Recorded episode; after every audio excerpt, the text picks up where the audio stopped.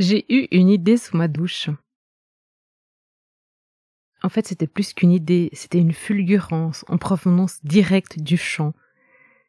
je crois que j'oserais jamais dire à mon comité de direction que la provenance de cette solution n'est absolument pas rationnelle.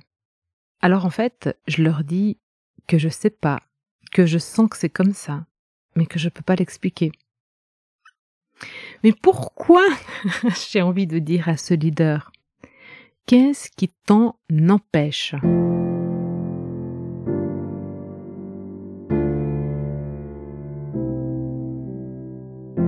Quel leader serais-tu si tu t'autorisais à exprimer ce qui te tient vraiment à cœur? Quelle entreprise dirigerais-tu si sa raison d'être était alignée à celle d'un monde où l'écologie intérieure est aussi importante que l'écologie extérieure? Bienvenue dans Vivre son cœur business, le podcast qui t'aide à remettre du cœur, du sens et de la joie dans ta vie de leader. Je m'appelle Valérie Demont, j'accompagne les chefs d'entreprise d'aujourd'hui à inspirer et transformer le monde de demain. Je les reconnecte à leur identité profonde pour qu'ils l'incarnent dans leur personal branding, leur management et leur marketing. Dans ce podcast, tu trouveras des épisodes solo ou des interviews de leaders éclairés et inspirants en alignement parfait avec leur corps, leur cœur et leur esprit.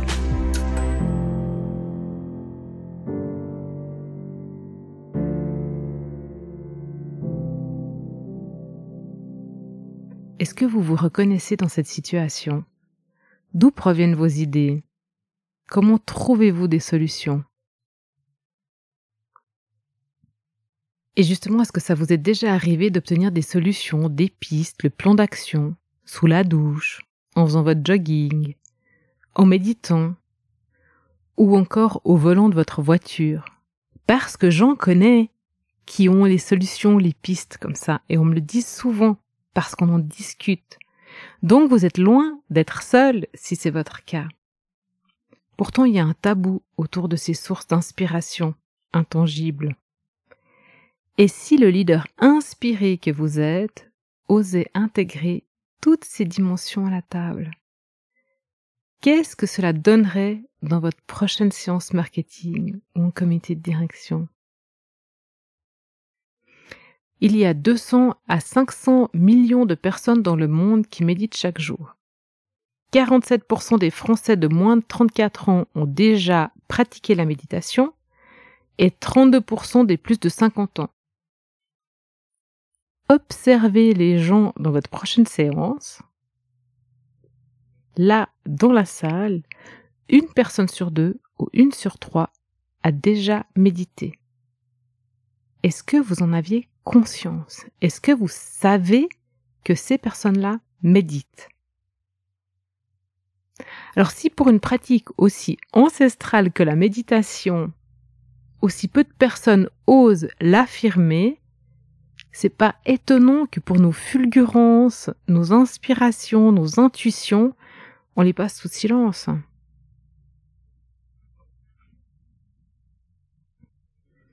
Ça me rappelle un lunch avant Noël avec une de mes clientes qui avait un rhume. Et naturellement, ben, je lui parle de la manière dont j'utilise les huiles essentielles pour notamment soigner mes refroidissements, mais aussi ceux de ma famille.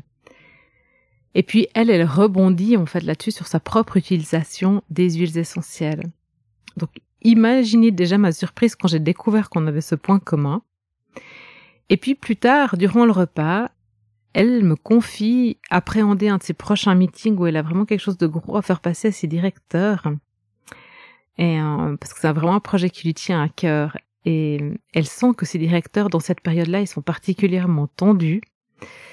Du coup, moi, je lui raconte en fait comment j'utilise d'autres huiles essentielles pour ramener une ambiance euh, positive et bienveillante, notamment dans mes workshops et certaines séances clients dans lesquelles j'ai des enjeux et où je pourrais être un peu tendue. Du coup, euh, elle me sourit et puis elle me dit que c'est évident et qu'elle, c'est bizarre qu'elle n'y ait pas pensé et qu'elle va le faire.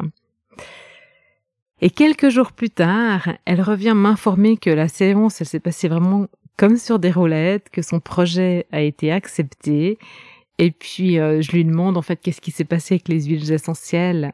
Et euh, là, elle me dit que en fait les directeurs ont trouvé que ça sentait bon dans la salle.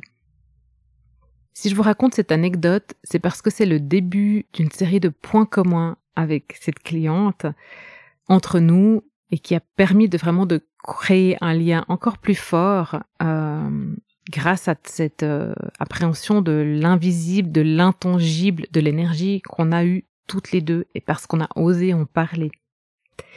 Et puis en fait, dans notre collaboration, le fait d'en avoir parlé, ça a donné le meilleur résultat en quatre ans sur la stratégie de contenu qu'on a posée cette année-là. Donc, voici trois étapes pour oser dévoiler votre rapport à l'invisible et oser être pleinement vous-même avec les autres leaders éclairés de votre entourage. Vous pouvez poser des questions. Par exemple, comment trouves-tu des solutions? Quand as-tu eu cette idée? Où est-ce que tu trouves l'inspiration? Et puis, je vous invite à vraiment écouter les réponses et surtout vos sensations dans votre corps et le vocabulaire qui est utilisé. Et puis c'est là que vous allez voir si vous êtes sur la même longueur d'onde et si vous pouvez aller plus loin. Et alors après, vous allez pouvoir partager votre propre expérience, que ce soit avec vos collègues ou avec vos clients. Et je pense que vous pouvez juste prendre soin de veiller à utiliser une représentation juste un tout petit peu en dehors de la carte mentale de votre interlocuteur. Mais surtout, bah, faites-vous confiance, parce que vous êtes la somme des cinq personnes que vous fréquentez le plus. Donc, quelque part, ces gens qui sont autour de vous, ils sont comme vous, ils vous ressemblent. Vous êtes conscient que vous attirez les personnes qui vous ressemblent et vous découvrirez que consciemment ou inconsciemment, ils ou elles sont d'une manière ou d'une autre des pratiquants peut-être un peu plus discrets de l'invisible ou de l'intangible. Maintenant, imaginez votre prochain comité de direction avec à la table les qualités, les forces et les compétences de chacun et chacune, comme d'habitude, mais aussi un accès immédiat au champ des possibles, à la connaissance universelle. Ce serait cool quand même. Hein Et si, à votre prochaine recherche de solution, vous déposiez simplement quelque part sur papier ou dans le vide l'intention d'obtenir une réponse, sans attente, sans a priori, sans contrainte, ni exigence,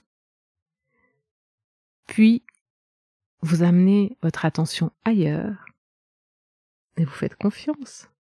Je me réjouis que vous me racontiez votre expérience. Un monde d'aisance et de fluidité est juste là pour vous. Il attend simplement que vous vous adressiez à lui. Osez ce coming out de l'invisible.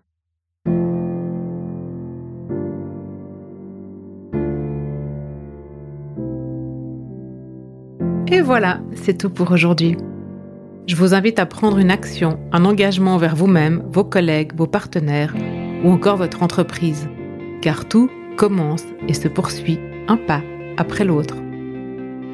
Si vous avez apprécié cet épisode de podcast, encouragez sa diffusion en le partageant avec les personnes qui comptent pour vous et donnez-lui des étoiles sur Apple Podcast ou sur votre plateforme d'écoute favorite. Pour être certain de recevoir tous les épisodes, abonnez-vous à notre newsletter sur greenheart.business/newsletter.